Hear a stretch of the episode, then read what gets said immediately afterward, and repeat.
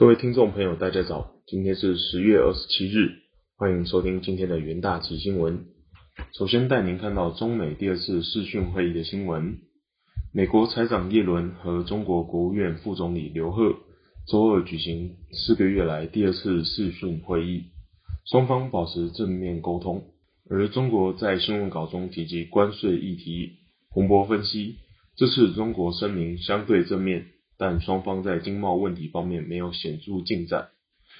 根据美国声明，耶伦坦率提出有疑虑的议题，双方同意保持沟通。而根据新华社的新闻稿，中国对美方取消加征关税和制裁、公平对待中国企业等问题表达关切，双方同意保持沟通。此外，双方持续讨论宏观形势与双边关系进行。务实、坦率、有建设的交流。双方认为世界经济处于关键时刻，中美加强宏观政策沟通协调十分重要。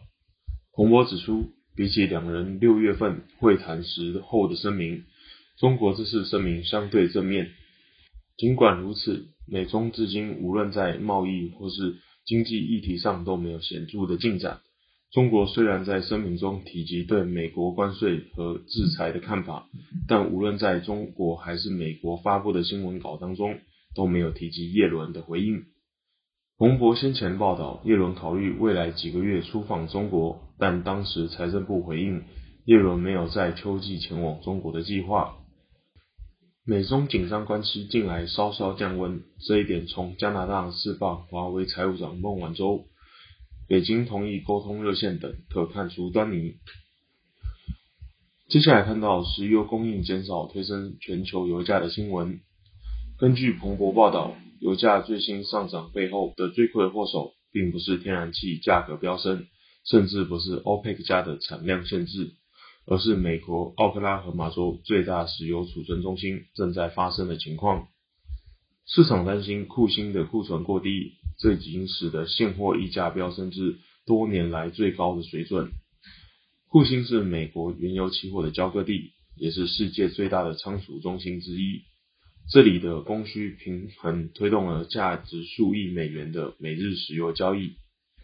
而现货溢价显示的是，相对于远期合约，即时交货的石油成本越高，越能反映出供需的短缺程度。对美国原油而言，相对五个月后近期合约的溢价是自二零一八年以来最大。当时库欣库存接近低点，是全球石油避险基金更青睐的交易。目前则处于二零一三年以来的最高，当时油价平均水准接近每桶一百美元。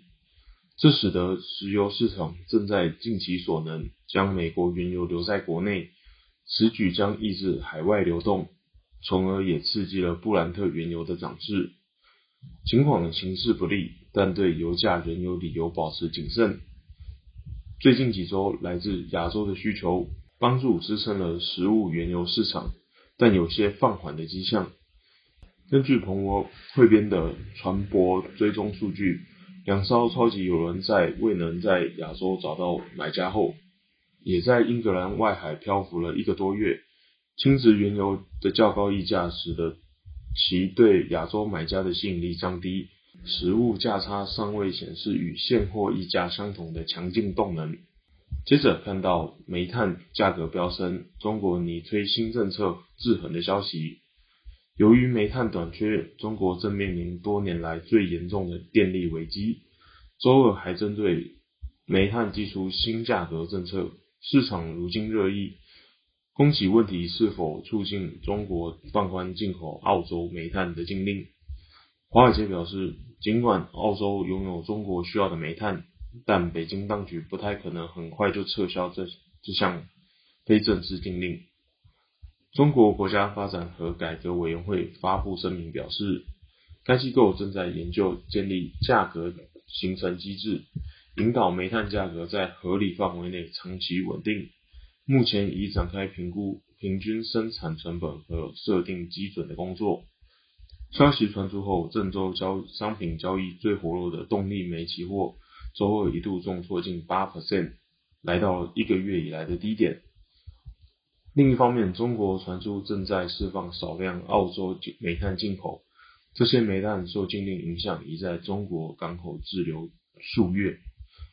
不过，澳洲联邦银行表示，尽管近期有消息传出中国少量进口澳洲煤炭的消息，使市场预测中国将放宽对澳洲煤炭的禁令，但预料当局不会松绑禁令。澳洲联邦银行预估。中国将致力于提高本国煤炭产量。中国正敦促国国有能源业不惜一切代价为冬季供暖备战。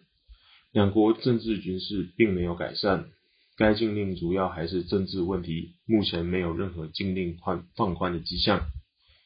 去年底，由澳洲、中国就新冠肺炎病原调查引起的冲突，中国随后停止购买澳洲煤炭等产品，作出抗议。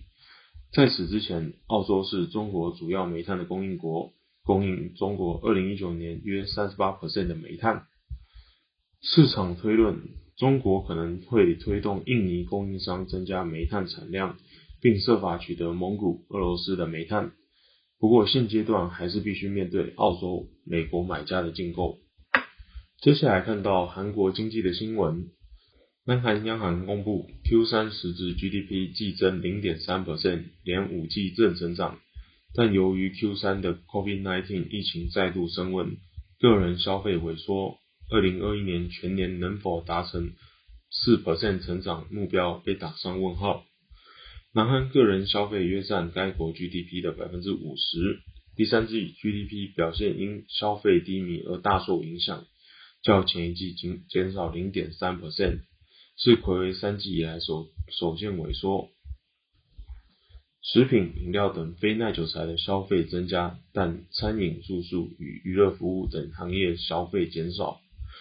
南韩 COVID-19 新增确诊在跨入七月之后快速增加，九月下旬日均新增确诊逼近三千人。南韩当局为此实施严格的防疫作为，严重打击消费。另一方面，占韩国 GDP 约四成比例的出口，在第三季报季增1.5%，回为两季之后出现成长，主要在石油制品、机械及设备的出口出现成长。接着进入三分钟听股节的单元，首先看到同心电期货，智慧型手机进入零组件备货旺季，同时车用晶圆短缺的问题仍未解决。有利同心电 CIS 封装业务，加上陶瓷基板与射频模组需求持平，将增添同心电 Q 四营运动能。接下来看到宏达电期货，宏达电九月税后亏损二点五九亿元，比去年同期少亏损百分之七十，单月每股亏损为零点三二元，但受益于 VR 新品搭上元宇宙概念。使得宏达电近日强势攻高。接下来看到联发科期货，联发科第三季营收一千三百一十点七四亿元，年成长率为三十四点七 percent，毛利率四十六点七 percent。联发科第四季营收季成长率预估为负五 percent，优于市场平均的负五至负十 percent，而毛利率预计也将维持在四十六 percent 的高水准区间。以上就是今天的元大奇新闻，谢谢各位收听，我们明天的元大奇新闻再见，拜拜。